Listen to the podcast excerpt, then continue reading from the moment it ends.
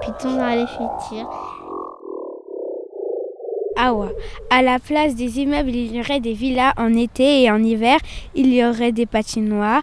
L'herbe aura des tables à manger avec des choses traditionnelles et des chefs cuisiniers de 5 étoiles. Les habitants de ces trois immeubles habiteront dans le local. Et tout dans le futur.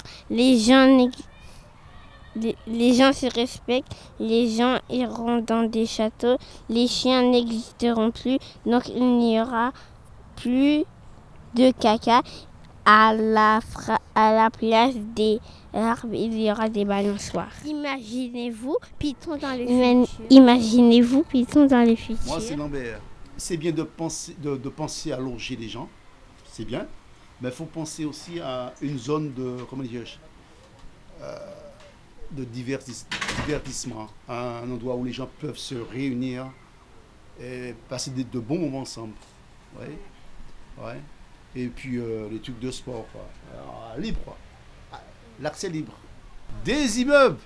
Je trouve, je dirais pas des immeubles, il y a trop d'immeubles, mais l'immeuble, on ne peut pas faire autrement, surtout lorsqu'on a peu d'espace, mais ce serait bien aussi qu'il n'y ait pas autant. Si on va mettre des villas, vous allez, vous allez déménager pour venir habiter à Python À Python, ça m'étonne qu'il y aura des villas parce que l'espace est réduit.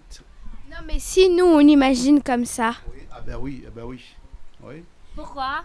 Mais Parce qu'il y a la proximité de, du tramway, de la mairie, de la poste, euh, et puis euh, c'est un quartier populaire. Et en hiver, nous, on imagine que à la place des villas, on mettrait des patinoires. Donc euh, chaque saison, on changerait. À la place des immeubles, il y aurait des villas et à la place des jeux, il y aurait des il y aurait des jeux d'attraction et sur l'herbe, il y aurait des poneys et des chevals pour nous. On va mettre les signes, on va mettre des signes interdits aux chiens dans, dans tout Bagnolet et dans tout Séverine. Il y aura un super grand restaurant à la place du stade. Il y aura quelques bâtiments où à la place, il y aurait une, super grande piscine. Il y aurait des stars plus nous. On va faire un grand goûter pour se connaître.